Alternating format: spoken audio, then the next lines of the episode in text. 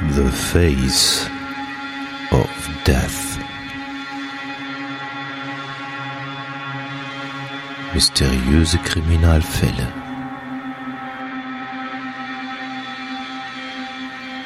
Der Podcast. The Face of Death.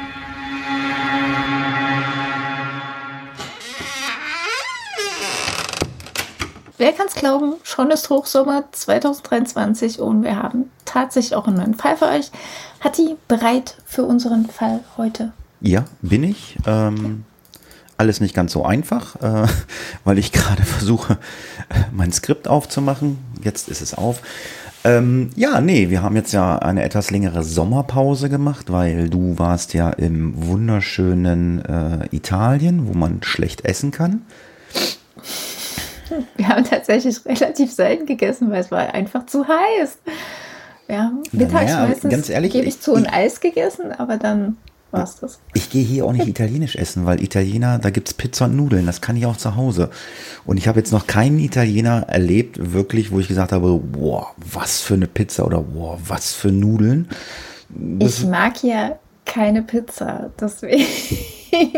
Ich mache mich immer total beliebt, weil ich keine Pizza gerne esse. Ich weiß, es gibt keine Menschen, die Pizza nicht mögen, aber ich gehöre dazu.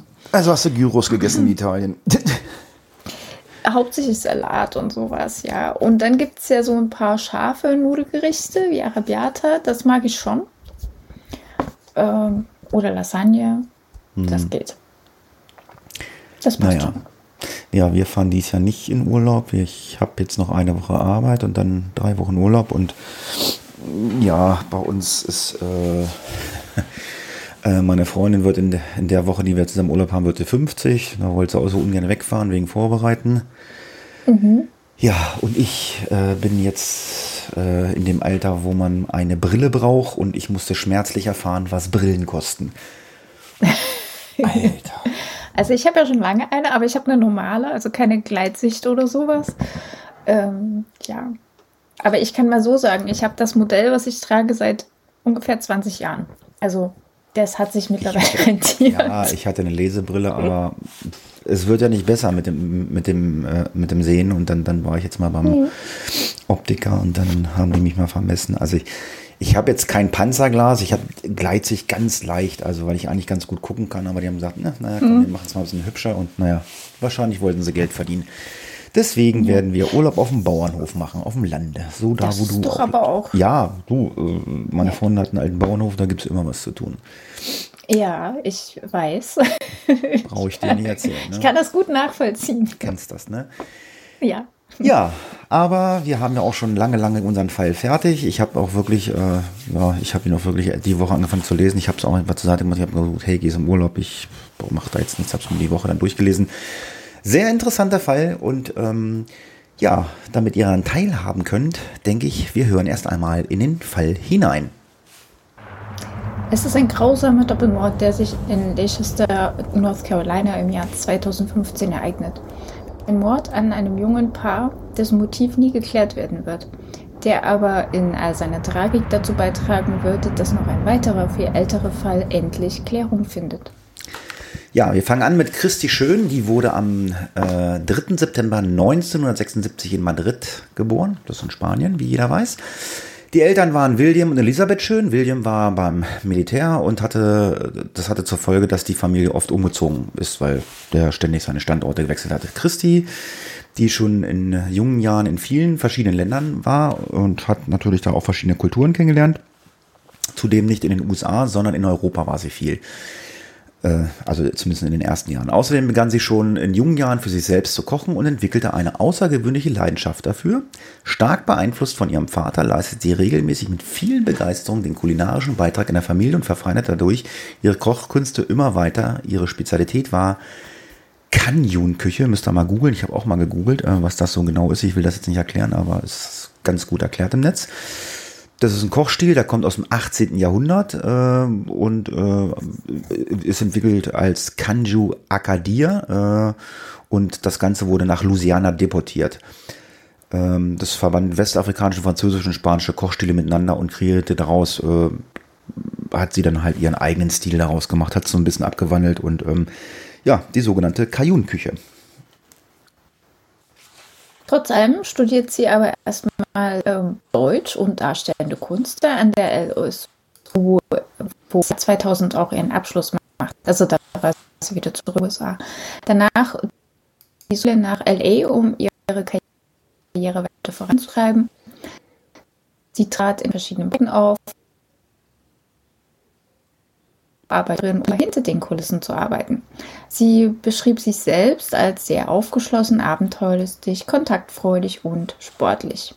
Chrissy liebt es, im Freien zu sein und entdeckte, dass ihre wahre Leidenschaft eben darin bestand, Menschen zu motivieren, über gesündere Ernährungsgewohnheiten aufzuklären. Dies führte zur Gründung ihrer Catering-Firma Classic Catering im Jahr 2005, mit der sie viele Big-Budget-Filme belieferte Zuvor hatte sie auch bereits als Köchin auf Filmsets, wie zum Beispiel Die Frauen von Stepford mit Nicole Kidman und Bette Miller oder auf verschiedene Fernsehproduktionen und Serien gearbeitet. Nach der Gründung ihrer Kette wurde es unter anderem zum Beispiel für Planet der Affen Revolution oder auch für Dominions, wo sie arbeitet.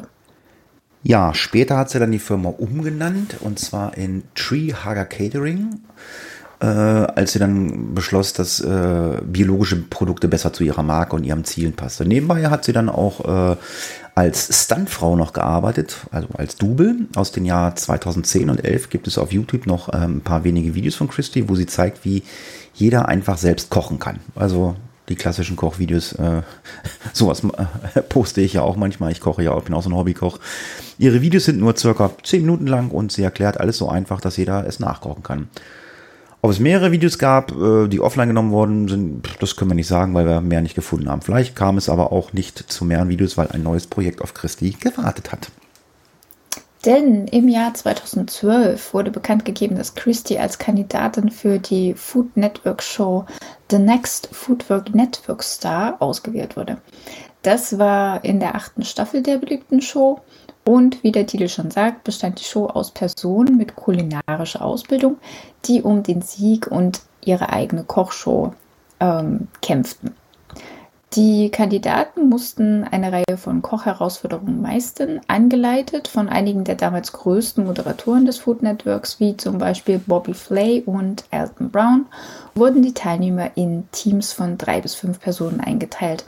Und jede Woche trat eben das unterlegene Team gegeneinander an Christie kam damals ins Team von Alden und war aber tatsächlich die erste Kandidatin, die rausflog. Ich persönlich habe das nicht gesehen, aber hat die Tattoo so ein Kochfan bist, vielleicht sagt dir die Serie eher was. Nee, also ich bin jetzt nicht so der Freund von äh, englischsprachigen ähm, Serien und Erfolgen. Ja, aber es gibt ja immer deutsche Äquivalente äh, zu diesen Kochteilen. Ja, es gibt auf Netflix eine coole Serie, die heißt Chef's Table. Ähm, die habe ich mir auch nur angeguckt, weil da unser Vorzeigekoch Tim Raue, ich weiß nicht, ob du den überhaupt kennst, den kennt nicht jeder, ähm, mit dabei war als einst deutscher Koch. Ansonsten, nee. Also ich kenne die Kochsendung nicht. Aber ich, ich, ich gucke halt sowas wie, was ich, Kitchen Impossible, Grill den Hensler, keine Ahnung. Ich weiß nicht, ob du Kochsendung guckst. Äh, ich weiß nicht, ob du, koch, ich weiß nicht, ob du kochen kannst, keine Ahnung. Ich weiß nicht. Ist also ein Topf und so einfache Sachen kriege ich hin, ja. Aber ich sag mal so, Kochen ist jetzt nicht unbedingt die der Zeitvertreib, den ich mir. Also ich gehe lieber in die Werkstatt und hoble, als dass ich mich an den Herd stelle. Und was isst du? Meistens Brot mit irgendwas drauf. Oh Gott. Und Brot backe ich zum Beispiel tatsächlich auch selbst. Ja, das habe ich auch schon mal gemacht, aber leider sind wir keine Brotesser und dann äh, liegt es halt in der Ecke. Ja, Christi sagte dann später, äh, ihrer großen Leidenschaft fürs Kochen sei wohl der Grund gewesen, dass sie als aggressiv wahrgenommen wurde und daher so schnell gehen musste. Was erstaunlich ist, wenn in, ihren eigenen Videos auf YouTube wirkt sie extrem nett, angenehm, also ganz anders als das Publikum in der Show sie wahrgenommen hat. Aber das ist halt auch mal Auslegungssache, denke ich. Durch diese Erfahrung trug, äh, trug keinesfalls dazu bei, dass Christi ihre Träume und Ziele aufgab. Sie kehrte auf die Filmsets zurück und sorgte weiter für das leibliche Wohl von Cast Crew, doch ihre Arbeit am Set von Without a Trace kennt man vielleicht, lernte sie Joseph G.T. Cott oder Code kennen. Er arbeitete als K-Grip für TV- und Filmproduktionen. Gehörte also wie Christie zu der Crew des Films. oder der Serie? Ein Key Grip ist, entschuldige, ein Key Grip ist der Leiter der Grip Crew. Also das sind die Menschen, die die Kameratechnik aufbauen und darauf achten, dass die Sicherheit stimmt, dass die Kamera richtig und eben sicher steht, dass der Kamerakran aufgebaut ist und die bedienen sie auch. In den USA und Kanada und auch an kleinen Filmsets, zum Beispiel bei Werbung wie bei mir, äh, sind die Grips auch für die Lichttechnik zuständig. GT wurde am 14. September 1969 in Kalifornien geboren. Über seinen Werdegang ist uns darüber hinaus leider nicht viel bekannt. Er war, wenn das so gesagt werden darf, recht gut aussehend. Ähm, und er sah jünger aus, als er eigentlich war. Er arbeitete auf einigen größeren Filmsets und unterstützte später, als sie äh, Christi kennengelernt hatte, auch ihre Ziele und Ideen. Von Freunden wird, später, äh, wird er später als empathischer und wundervoller Mensch beschrieben, der sich gerne um das Wohl anderer kümmerte. In einem späteren Interview sagte ein Freund äh, von ihm, ähm, äh, das war auch ein Kollege, Michael Mendes, er war so schnell in der Lage, Probleme zu lösen. Er wollte ihn immer am Set haben, weil es war einfach ein cooler Typ. JT war einfach zuverlässig und der wusste genau, äh, was er zu tun hat. Also der hat sein Handwerk sehr gut verstanden. Das Paar beschloss, Carly oder Kaylee äh, zu verlassen und in eine ruhigere Gegend zu ziehen. Ihre Wahl fiel auf Leicester in North Carolina. Das liegt ca. 15 Kilometer nordwestlich von Asheville und ist von vielen Parks umgeben, wie auch Wald und rechten bergige, äh, also recht bergige Gegend. Gar nicht so weit weg von der Grenze zu Tennessee. Dort erwarben sie ein 36 Hektar großes Grundstück und begannen mit der Planung ihrer gemeinsamen Zukunft. Im September 2014 heiratete das Paar in ihrem örtlichen Gemeindezentrum, umgeben von Freunden. Ein Tag, den viele als freudig unvergesslich äh, beschrieben. Christy und T waren das sogenannte perfekte Paar. Sie waren liebevoll und nett und viele waren der Meinung, dass man sich keine besseren Menschen hätte wünschen können. Zitat, der Tag ihrer Hochzeit war das Größte, was die Stadt je gesehen hat. Das sagte auch äh, Michael Mendes, in der, Los Angeles, der aus Los Angeles eingeflogen war und später von den NBC News interviewt wurde. Ja, sie waren Feuerwerkskörper, Körper, ein, ein helles Licht. Ja, und er hatte tonnenweise Energie, aber gleichzeitig war, war er auch beruhigend. Sie waren halt einfach ein bezauberndes Paar. Auf ihrer Hochzeit spielte eine Band und JT hatte dafür gesorgt, dass es ihnen gut ging, dass sie zwischendurch etwas zu essen bekamen, eine Pause machen konnten und etwas zu trinken bereitstand. Also eine schöne, ruhige Hochzeit. Ein Bandmitglied sagte daher später, dass sie zu den nettesten Menschen gehörten, die sie je getroffen haben, weil sie so überaus umsichtig waren, sich um alles gekümmert haben, obwohl sie ihre eigene Hochzeit war. Beide werden als sehr talentiert beschrieben, zwei Menschen, die ihre ganze Zukunft noch vor sich hatten. Im Dezember 2014 wurde bekannt, dass sie ihr erstes Kind erwarteten. Eine Tochter, die sie Skylar nennen wollten. Und nach äh, seinem Umzug nach North Carolina arbeitete JT weiter in Hollywood. Er sollte am Dienstag für den Beginn eines neuen Jobs zurückkehren. Am 15. März 2015 beginnt, äh, beginnen aber so einige Familienmitglieder sich Sorgen zu machen. Sie können weder Christi noch GT erreichen. Keiner der beiden geht ans Telefon und das ist recht ungewöhnlich, denn normalerweise sprechen sie alle paar Tage mit ihrer Familie. Christis Vater bittet daraufhin Cecilia, das ist eine Freundin der Familie, beim Haus vorbeizuschauen, ob alles in Ordnung ist. Cecilia entdeckt als erstes die Hunde, die unbeaufsichtigt einfach auf dem Grundstück rumlaufen. Niemand sonst ist da. Die Hunde sind in Kotz aber sehr wichtig. Sie gehören halt zur Familie und sie hätten sie einfach nicht alleine zurückgelassen, um dann wegzufahren. Sie hätten sie entweder mitgenommen oder sie hätten jemanden gebeten, auf sie aufzupassen. Zudem war niemandem bekannt, dass die kleine Familie überhaupt vorgehabt hatte, zu verreisen. Und noch etwas deutet darauf hin, dass sie nicht verreist sind, denn ihre Autos stehen zu Hause. Also geben ihre Eltern eine Vermisstenanzeige bei der Polizei auf und die Polizei geht auch tatsächlich zum Haus, um nachzusehen. Die Polizei sperrte das Gelände äh, ab und hat das Haus gesichert äh, und hat das Ganze von Anfang an wie ein Tatort behandelt. Man wusste jetzt nicht, ist da ein Verbrechen passiert, aber es war ein Tatort. Heißt es, es wurde abgesperrt und mit einem Crime Sense Absperrband und Polizeisiegel versehen, sodass niemand einfach auf das Grundstück spazieren konnte. Die Ermittelnden, die Ermittelnden gingen davon aus, dass die Kotz einem Verbrechen zum Opfer gefallen sein könnten, obwohl es im Haus bis auf die Tatsache, dass sie einfach verschwunden waren und alles zurückgelassen hatten, keine Anzeichen dafür gab. Die Show ähm, Gott, äh, 48 48 Hours, äh, 48 Hours, äh, ähm, veröffentlichte auf ihrer Facebook-Seite einen Post und bat um Hinweise. Die Tele Telefone von Christy und JT wurden überprüft. Die Daten zeigten, dass JTs Handy bereits seit dem 10. März keine ausgehenden Anrufe mehr getätigt hatte und Christys Handy wurde seit dem 11. März nicht mehr benutzt. Das Paar hatte sich anscheinend einfach in Luft aufgelöst.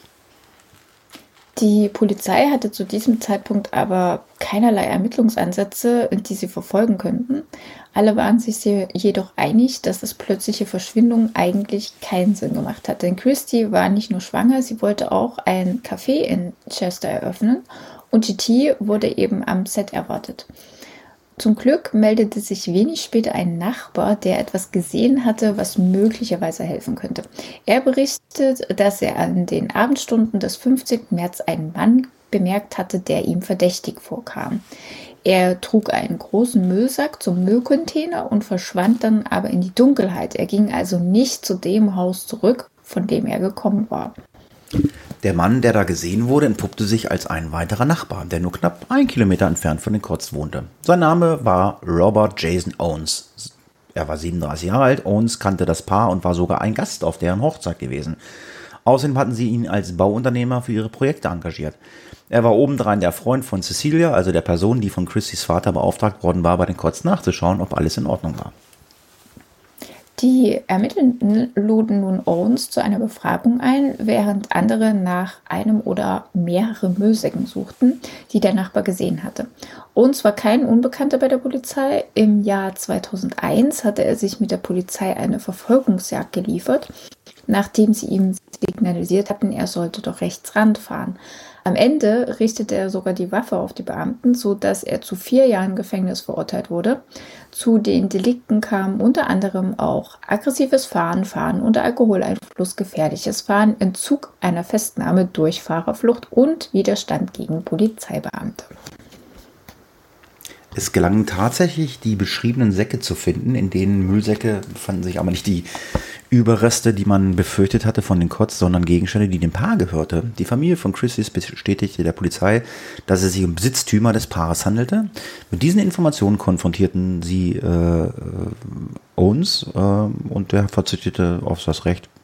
Ich schweige und erzähle nun äh, eine Version, die an diesem Tag geschehen war. Nach Owen war er mit seinem Wagen in einen Bach in der Nähe des Hauses der Kotz stecken geblieben. Manche Quellen sagen auch, dass sein Auto im Schlamm stecken geblieben ist, was ich jetzt logischer finde, aber es gibt halt, wie gesagt, beide Varianten. Jedes, jedenfalls, das Paar kam aus dem Haus, um ihm zu helfen. Sie blieben außerhalb des Wagens und wollten diesen anschieben, wie man das halt kennt, wenn man stecken bleibt. Owens saß am Steuer er habe sie bei der Hilfsaktion ausversehentlich überfahren, weil er auf das Gaspedal getreten war. Als ihm klar wurde, dass GT tot war, trug er zuerst Christy zurück zum Haus und in die Badewanne, wo er sie versuchte medizinisch zu versorgen. Ja, Christy war zu dem Zeitpunkt schwanger und sie war äh, gerade im fünften Monat. Er hat sie dann zurückgelassen um sich dann um den bereits toten JT zu kümmern. Er schleppte ihn ebenfalls zum Haus, nahm eine elektrische Säge, zerstückelte ihn und verstaute die Einzelteile dann in einem großen Plastiksack. Am Folgetag war auch Christi ihren Verletzungen erlegen, also tat Owens mit ihr genau das gleiche, was sie mit ihrem Mann getan hatte. Krass. Etwas später, ja, ist so krass, also muss man auch erstmal auf die Idee kommen. Etwas später sei er dann zum Haus zurückgekehrt. Er sammelte die Gegenstände in einem Müllsack ein, mit dem er eben in der Nacht von dem Nachbarn gesehen wurde, denn er wollte einen Raubüberfall vortäuschen. Einigen Berichten zufolge soll er aber auch ein paar Gegenstände in einem Pfandhaus verkauft haben, weshalb die Polizei ebenfalls auf ihn quasi gekommen ist. Anmerkung. Da der Polizei beim Betreten des Hauses zumindest laut den Quellen keine offensichtlichen Spuren begegnet sind, muss uns auch sehr gut aufgeräumt haben. Ja, so ungefähr, weil das hören wir jetzt nämlich. Nach diesen Erzählungen bekam die Polizei einen Durchsuchungsbeschluss für das Grundstück von Owens. Im Holzofen auf dem Gelände wurden die Überreste von Christy und JT entdeckt. Robert Jason Owens wurde noch in der gleichen Nacht verhaftet und wegen zweifachen Mordes, Mord an ein ungeborenes Kind, Störung der Totenruhe und Zerstückung äh, der Leichen und Einbruch angeklagt. Die Gerichtsmedizin und Ermittelnden schlossen später aus den Abläufen, dass Christy und JT bereits am 12. März 2015 verstorben waren. In der Gerichtsverhandlung plädierten die Verteidiger von Owens auf Unzurechnungsfähigkeit, da er zum Zeitpunkt des Unfalls starke Medikamente wegen einer psychischen Erkrankung genommen hatte. Im April 2017, also ungefähr vor sechs Jahren, bekannte er sich des dreifachen Mordes zweiten Grades und der zweifachen Zerstückelung schuldig und wurde zu 59,5 bis 74,5 Jahren Haft ohne die Möglichkeit der Bewährung verurteilt. Aufgrund des Deals, sich schuldig zu bekennen, kam die Todesstrafe nicht zur Anwendung. Der Verurteilte wendete sich noch mit den Worten an die Familie der Opfer und sagte, ich bin kein schlechter Kerl, ich wollte sie nicht verletzen, sie waren meine Freunde. Nach der Verurteilung las dann die äh, verbleibende Familie kurz eine Erklärung vor. Wir glauben nicht, dass es eine Strafe gibt, die ausgleicht, was er getan hat. Wir können nur hoffen, dass er für den Rest seines Lebens auf der Erde leidet und noch einmal in die Hölle und dann nochmal in der Hölle verschmort. Auf die Frage, warum er den Unfall nicht einfach gemeldet hatte, gab Owens an, er hatte Angst, dass er in ein anderes Verbrechen verwickelt werden würde, wenn er gestehen würde. Die Ermittelnden horchen auf und sie fragen, was, er denn, was es denn damit auf sich hat. Er stellte sich, es stellte sich heraus, dass Owens sich auf Zeb Wayne Quinn bezogen hatte, ein junger Mann, der aus Asheville kam, seit 2002 vermisst wurde. Zeb Wayne Quinn wurde am 12. Mai 1981 in Asheville, North Carolina geboren. Seine Eltern ließen sich später scheiden und im Folgenden hören wir deshalb nur von der Familie mütterlicherseits. Zur Familie seines Vaters gab es kaum Kontakt. Er war im ROTC-Programm an seiner Highschool eingeschrieben, also das ist Reserveoffizier Ausbildungskorb in den USA und wollte gleich nach dem Abschluss in die Air Force eintreten. Aufgrund seiner sportlichen Aktivitäten hatte er viele Freunde an der Schule und obwohl und das obwohl seine Mom ihn eher als sanft und zurückhaltend beschreibt. Er wirkte auch immer etwas unbeholfen, dennoch war er beliebt. Sepp hatte außerhalb äh, außerdem ein sehr enges Verhältnis zu seiner Schwester. Seine Familie und Freunde beschreiben ihn als barmherzig und fürsorglich und immer da, wenn man ihn brauchte. Eines seiner Hobbys war Angeln. Sepp arbeitete im örtlichen Walmart in seiner Heimatstadt Asheville, wo er Robert Owens kennengelernt hatte. Sepp sparte zu dieser Zeit auf ein neues Auto um sein bisheriges zu ersetzen. Sein Chef beschrieb Sepp als extrem zuverlässig und als ein guter Arbeiter. Der junge Mann nahm außerdem auch gerne Überstunden an und hielt sich im Walmart auch auf auf, wenn er nicht arbeiten musste, weil er wollte sich einfach mit seinen Kollegen unterhalten. Ähm, er, hat die, er hat sie so als zweite Familie bezeichnet. Am Sonntag, dem 2. Januar 2000, beendete Sepp Quinn gegen 21 Uhr seine Schicht in der Elektronikabteilung im Walmart in Asheville, North Carolina. Er hatte vor, nach der Arbeit mit Robert John Owens, äh, Jason Owens, Entschuldigung, einen seiner Kollegen nach Leicester zu fahren, um ein neues Auto zu kaufen. Also ich finde, die Zeiten sind schon. Ja. Quinn traf Owens auf dem Walmart-Parkplatz, bevor sie getrennt losfuhren, um sich das Fahrzeug anzuschauen. Die beiden Männer wurden auf Überwachungsvideos gegen 21.15 Uhr an einer nahegelegenen Tankstelle gesehen, wo sie in einem Supermarkt Limonaden kauften. Nach Angaben von Owens gab Quinn ihm nach dem Verlassen der Tankstelle mit der Lichthube ein Zeichen zum Anhalten. Quinn sagte ihm, er habe ein, eine Page erhalten und müsse zurückrufen. Ein Pager oder wie man es im Deutschen heißt, Funkmeldeempfänger umgangssprachlich auch gerne Pieper genannt, war vor der Zeit der unendlichen Erreichbarkeit durch Mobiltelefone ein kleines Gerät, das als Alarmsignal diente, wenn jemand einen erreichen wollte. Das Gerät übermittelte also eine Nachricht, dich will jemand anrufen. Indem es piepste, zudem wurde es auch die, wurde dann auch die Nummer übermittelt. Wer versucht hatte, einen zu erreichen oder kurze Nachrichten, die auf dem Display erschienen sind. Genau. Ärzte hatten zum Beispiel Pager oder Feuerwehrleute, aber auch Geschäftsmenschen, die wichtig sind. Haben sie heute Wer auch noch. sich dafür, ja, das stimmt, habe ich letztens auch festgestellt, dass es die heute auch noch gibt. Ich habe hab auch Wer einen Melder. sich für den, du hast auch einen Pieper? Ja, ich bin Rettungsdienst nebenbei. Also ich habe auch so ein Ding. Naja, gut. Und meine ja, Freundin stimmt. arbeitet im Krankenhaus, die haben auch alle einen Pieper. Die werden immer angepiept Ja. und dann wissen sie, wer sich anpiept und zurückrufen. Also die gibt es schon noch. Von den Pagern, wo sie die da geredet haben, also als Privatmensch, konntest du dir, kannst du heute wahrscheinlich auch noch kaufen und dann hatte ich halt wer angepiept. Aber Rettungsdienst, Feuerwehr, die haben die Dinger immer noch. Ja, ja, okay. Entschuldigung. Tja. Nee, ist ja, ist ja super. Also ich habe auch gelesen, dass es die, die heute zwar technisch ein bisschen anders funktionieren, Ja. aber dass sie tatsächlich noch im Einsatz sind. Also ähm, jedenfalls, wer sich für das Technische interessiert, wie diese Pager funktionieren, in den Shownotes haben wir euch einen Link reingepackt, da ist das wunderbar erklärt. Wir gehen jetzt zurück zum Fall. Laut Owens wollte er ein Stück zurückfahren, wo er eine Telefonzelle, die gab es auch mal hier, die waren erst so gelbe kleine Kästchen. Heutzutage sind da meistens Büchereien drin und dann gab es irgendwann mal die pinken von Telekom. Ne? Ähm, ich glaube, wir haben, haben wir letztes Jahr die letzte Telefonzelle abgebaut oder dieses Jahr? Letztes Jahr war das schon, nicht. oder? Ich kenne sie auch noch, die gelben. Und diese rosa-grau, so rosa-grau waren die von der Telekom, kenne ich auch noch. Genau. Aber ich glaube, Bahnhof oder so, Flughafen, da hast du noch so ein öffentliches Ding. Aber das sind meistens nur so, keine Telefonzellen, das sind so Telefon Genau, und links und rechts so eine. Scheibe. Mehr ist das nicht mehr. Genau. Genau. Aber so eine klassische Telefonzelle, ich glaube, ihr könnt uns ja mal Feedback geben, aber ich meine, gehört zu haben, dass die letzte entweder dieses Jahr oder letztes Jahr abgeschaltet wurde. So. Also, Owens ähm, sagt, dass Quinn äh, ein Stück zurückfahren wollte, um eben zu dieser Telefonzelle zu gehen. Und er beschreibt, als er dann zurückkommt, den Quinn als verzweifelt. Quinn sagte ihm, dass er ihre Pläne absagen müsse, dass er nicht zum Autohaus mitkommen kann und rast schließlich davon, wobei er auf Owens Truck auffährt. Quinn habe sich noch entschuldigt, sei dann aber weggefahren. Es sei das letzte Mal gewesen, dass Owens Quinn gesehen habe.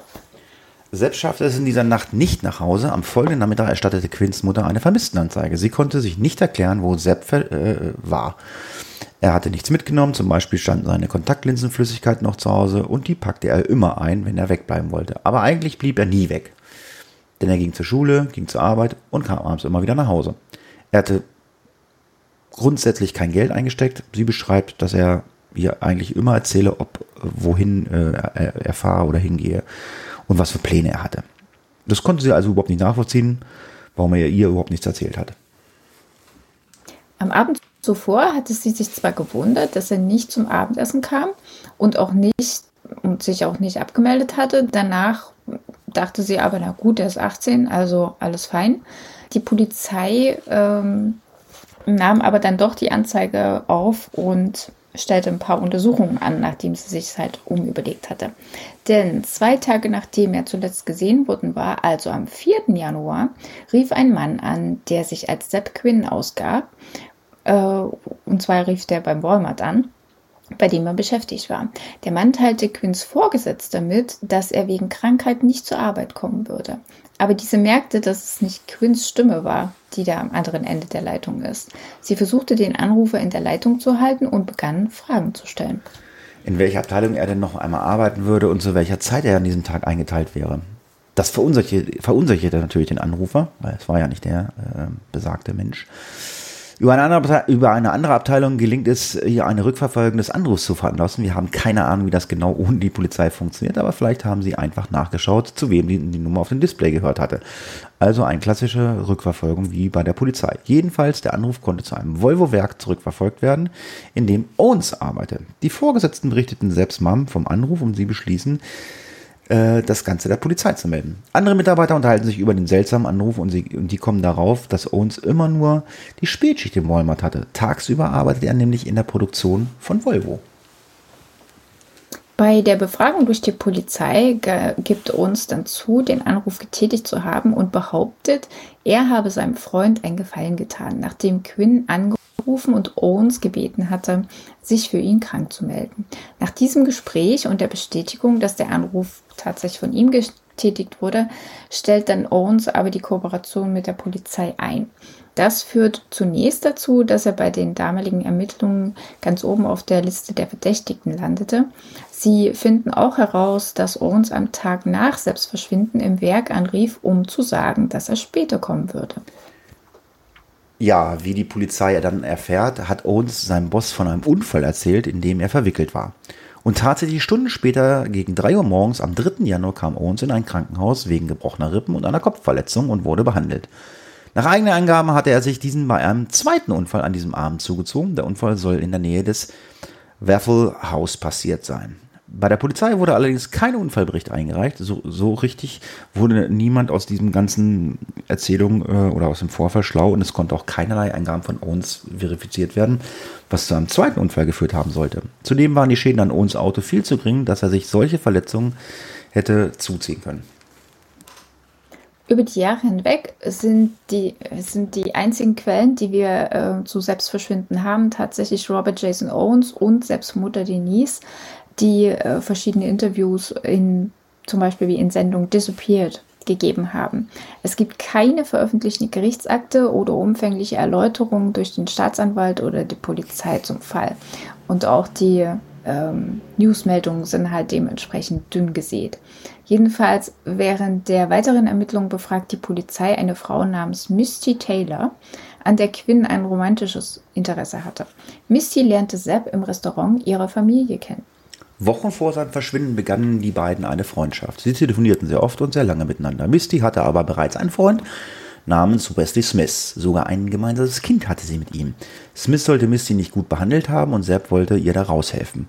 Die Bekanntschaft von Misty soll Sepp verändert haben. Er hatte Freunde und Familienangehörige erzählt, dass er von ihrem Freund Smith bedroht worden sei, nachdem er entdeckt hatte, dass die beiden miteinander gesprochen hatten. Taylor und Smith haben äh, jegliche Beteiligung an Quinns Verschwinden bestritten. Es wurde keine Verbindung zwischen Owens, Taylor oder Smith festgestellt. Eine Überprüfung der Telefonaufzeichnungen in dem Fall zeigt, dass der Anruf, den Quinn am Abend des 2. Januar erhielt, von der Wohnung seiner Tante väterlicherseits, eine Frau namens Ina Ustich, ausgetätigt wurde. Der Page wurde nie von Sepp beantwortet. Quinn hatte vor seinem Verschwinden nur wenig Kontakt zu Ustisch und sie bestritt, den Anruf getätigt zu haben. Ustisch sagt der Polizei, dass sie bei, ihrem Freu bei ihrer Freundin Tamara Taylor, das ist die Mutter von Misty Taylor, zu Abend gegessen habe. Misty und Smith waren ebenfalls anwesend. Später erstattete Ustich Anzeige bei der Polizei und gab an, dass genau an diesem Abend in ihr Haus eingebrochen worden sei. Obwohl nichts gestohlen wurde, berichtete sie, dass ein paar Bilderrahmen und andere Gegenstände umgestellt wurden. Am 6. Januar 2000 erhielten Quinns Mutter einen Anruf von einer ehemaligen Klassenkameradin, die zufällig eine Mitarbeiterin des Krankenhauses in Asheville war. Sie teilte ihr mit, dass sie ein Mazda Protege auf dem Parkplatz eines Grillrestaurants in der Nähe des Krankenhauses gesehen habe. Die Polizei untersuchte das Auto, das mit eingeschaltetem Scheinwerfer abgestellt worden war auf der hinteren Windschutzscheibe war mit Lippenstift ein Liebespaar und ein Ausrufezeichen gemalt und im Wageninneren wurde ein lebender, schwarzer Labrador-Mixwelpe gefunden. Der Fahrersitz was, äh, war für jemanden eingestellt, der kleiner war als Sepp. Im Fahrzeug wurde auch eine, eine Hotelschlüsselkarte aus Plastik gefunden, aber die Ermittler konnten das Hotel nicht ausfindig machen. Außerdem wurden mehrere Getränkeflaschen und eine Jacke gefunden, die nicht zu Quinn gehörten. Die Polizei sammelten die forensischen Beweise aus dem Auto, fanden aber keine neuen Hinweise und auch keine neuen Ermittlungsansätze. Und auch später mit neuen Untersuchungsmethoden scheint hier keine neuen Erkenntnisse entstanden zu sein, denn die DNS-Untersuchung oder ähnliches wurden nie erwähnt. Quinns Mutter glaubt, dass das Auto von jemandem dort abgestellt wurde, der wusste, dass sie sowie auch Quinns Großmutter und Quinns Schwester in der Nähe arbeiten, in der Absicht, dass einer von ihnen es finden würde. Der Welpe wurde übrigens von einem der Ermittler später adoptiert. Ein Ehepaar rief ähm, im Folgenden auch noch die örtliche Polizei an, um zu berichten, dass sie Quinns Auto in der Innenstadt von Asheville gesehen hatten und unterstützte die Polizei bei der Erstellung eines Phantombilds der Person, die das Auto fuhr. Wir sind ja hier ein Podcast, aber wenn ihr euch äh, andere YouTube-Videos zu diesem Fall anschaut, werdet ihr in diesem, äh, in diesem ein Phantombild sehen, äh, was wirklich fragwürdig ist. Das Phantom, das ist echt das Phantombild ever. Sehr gruselig und man weiß an sich nicht, wie überhaupt äh, dieses Bild für ein, zu einer existierenden Person äh, passen kann. Die Polizei stellt später fest, dass die Skizze eine verblüffende Ähnlichkeit mit Misty Taylor aufwies. Da wir alle Misty Taylor nicht gesehen haben, wissen wir auch nicht, ob es wirklich so ist. Aber wenn die Ähnlichkeit mit diesem Phantombild äh, sie ist, äh, dann ist das eine wirklich furchterregende Person, zumindest wenn man das von außen so betrachtet. Letztlich konnte aber kein greifbarer oder beweisbarer Zusammenhang hergestellt werden. Alle Spuren führten zu keinem Ergebnis und so wurde der Fall Sepp Quinn zum Cold Case. Im Laufe der Zeit wurde angenommen, dass Quinn nicht mehr am Leben ist. Bis zum Jahr 2015 passierte also nichts Neues im vermissten Fall Sepp Quinn, denn bis dahin wurde er trotz aller Vermutungen und Annahmen als solche behandelt. Erst nachdem Robert Owens eben verhaftet wurde und seine Anmerkung machte zum Fall Quinn, kam dann wieder Bewegung in den Fall. Am 17. März 2015, also 15 Jahre nach Quinns Verschwinden, wurde Owens im Zusammenhang mit dem Verschwinden und dem Mord an der Foot Network Star-Kandidatin Christy Schön, ihrem Ehemann J.J. Cott und ihrem ungeborenen Kind verhaftet. Im Juni 2015 gaben Ermittler, die das Verschwinden von Quinn untersuchten, bekannt, dass sie bei der Haus- und Grundstücksdurchsuchung unter einem, einer Betonschicht auf Owens Grundstück Stoff, Ledermaterialien und unbekannte harte Fragmente gefunden hatten. Der Durchsuchungsbeschluss wurde ursprünglich am 31. März 2015 erwirkt. Diesem zufolge fanden die Ermittlungen auch eine unbekannte weiße Pulversubstanz sowie Metall- und Betonstücke. Auf einem anderen Teil des Grundstücks fanden die Behörden, Zitat, zahlreiche Plastiktüten mit möglicherweise pulverisierten Kalk oder pulverisierter Mörtelmischung. Die Behörden äußerten sich nicht dazu, ob es sich bei den gefundenen Fragmenten um menschliche Knochen handelte oder ob sie glaubten, die sterblichen Überreste Quinns gefunden zu haben und verwiesen auf die laufenden Ermittlungen. Da später aber eine Anklage erfolgt, müssen sie etwas gefunden haben, was diese Anklage eben stützt. Leider werden die Beweise nie veröffentlicht. Im Juli 2022 wurde bekannt, dass Owens den Ermittlern im Jahre 2018 erzählt hatte, dass ein Familienmitglied Quinn, um genauer zu sein, der Onkel von Owens Walter, ihn getötet und seine Leiche zerstückelt und die Überreste verbrannt hatte. Und das beweist und dass Beweise im Band Creek Experimental Forest gefunden werden könnten. Kleiner Hinweis, in Artikel zum Prozess wird auch der Nachname des Onkels verwendet, der aber nicht verurteilt ist und er nicht einmal die richtige Ermittlung gegen ihn gab, oder es gab keine Ermittlung gegen ihn. Wir bleiben halt in diesem Podcast bei Walter oder Walter. Genau. Laut Robert wurde Walter in der Nacht, in der Sepp starb, von Levesty Smith angeheuert, um sich ähm, um ihn zu kümmern, in Anführungsstrichen. Smith kannte den Onkel und er sollte dafür sorgen, dass, dass Quinn Misty fernbleibt. Sepp wurde in den Pisco National Forest gelockt, indem er in dem er sich mit Misty treffen wollte. Aber als er dort ankam, waren stattdessen Walter und Robert da. Walter ermordete Sepp Quinn mit einem 22er Jagdgewehr und zerstückelte anschließend seinen Körper, bevor er ihn verbrannte. Und Robert Owens half ihm, dies zu vertuschen.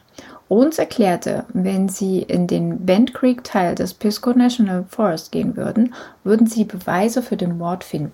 Doch es wurden nie Überreste von Sir Quinn oder jemand anderen in dieser Gegend gefunden. Walter starb übrigens 2017 an einem Herzstillstand und daher konnte der nicht mehr befragt werden. Am 10. Juli 2017 erhob ein Geschworenengericht von Buncombe County, County Anklage gegen Owens wegen Mordes ersten Grades im Zusammenhang mit dem Tod von Quinn. Nach Angaben des Asheville Police, Police Departments ist diese Anklage das Ergebnis jahrelanger Ermittlungsarbeit und Beharrlichkeit der Ermittlerinnen des Asheville Police Departments sowie der kontinuierlichen Zusammenarbeit mit Mitgliedern der Familie Quinn und der Bezirksstaatsanwaltschaft von Buncombe County.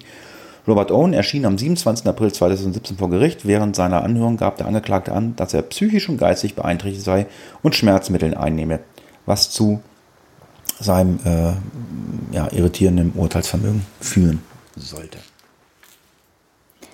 Sie gaben auch an, dass er aufgrund des Stresses durch den Sepp-Quinn-Fall an posttraumatischer Belastungsstörung leide.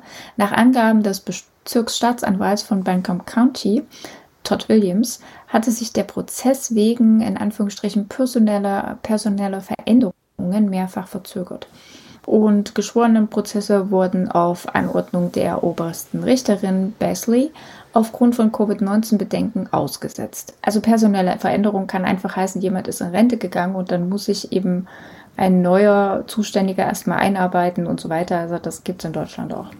Im Juli 2022 kündigten die Anwälte jedoch einen möglichen Termin für den 25. Juli für eine mögliche Einigung an, sagten aber, dass sich der Termin je nach Verfügbarkeit von Quinns Familienmitgliedern auch noch ändern könnte. Zum Abschluss der Anhörung las die Mutter von Sepp ein, eine Opferfolgeschätzung vor, also eine Erklärung, wie es der Familie und Freunden nach dem Tod von Sepp ging und wie weit der Verlust die Familie beeinflusst hatte. Außerdem sagte sie, er war ein junger Mann, der einfach seine Familie, seine Freunde und der Gemeinschaft entrissen wurde. Ein junger Mann, der nie darauf gekommen wäre, dass ihm so etwas widerfahren könnte. Ein junger Mann, der seinem Freund Jason vertraute. Owens blickte während dieser Worte auf den Tisch vor, äh, vor sich hin und nicht auf die Mutter oder die Familie von Sepp Quinn. Am 25. Juli 2022 wurde dann tatsächlich ein weiterer Deal angeboten. Im Austausch für ein Schuldbekenntnis erhielt er eine geringe Strafe wegen Beihilfe zum Mord ersten Grades. Die Familie Quinn und deren Anwälte hatten zuvor dem Deal zugestimmt. Auch wenn die Umstände nie vollständig geklärt waren, äh, war nun zumindest klar, dass Sepp Quinn tatsächlich ermordet worden war. Uns wurde noch einmal zu zwölfeinhalb Jahren bis 13 Jahren Gefängnis verurteilt, die nacheinander mit seiner ersten Strafe verbüßt werden sollen.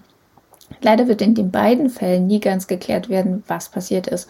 Owens war der einzige Zeuge. Es gibt keine Beweise oder eine Indizienkette, die die genauen Abläufe oder Gründe erklären. Ein Motiv für die Morde wurde ebenfalls nie bekannt. Owen verbüßt nun seine Strafe im Madison County Gefängnis in Marshall, North Carolina. Ja, das war unser Fall mit merkwürdigen Morden, Unfällen, wie auch immer. Ja, ich hoffe, ihr hattet Spaß und ähm, genießt jetzt die Sonne, wenn ihr den Podcast gehört habt oder nicht. Ich werde jetzt in die Küche gehen und ein Kanjun-Essen vorbereiten und überlasse die letzten Worte wie immer oder die letzten Worte haben wie immer die Heiki. Macht's gut, bis zum nächsten Mal. Tschüss. Wir hoffen, ihr kanntet die Fälle noch nicht so sehr ausführlich und würden uns freuen, wenn ihr uns mal wieder ein kleines Kommentar oder ein Feedback hinterlassen würdet oder uns einfach mal teilt und wünschen euch eine schöne Sommerwoche. Schwitzt nicht zu sehr, bleibt aus der Sonne und habt noch einen schönen Tag. Ciao. Case closed.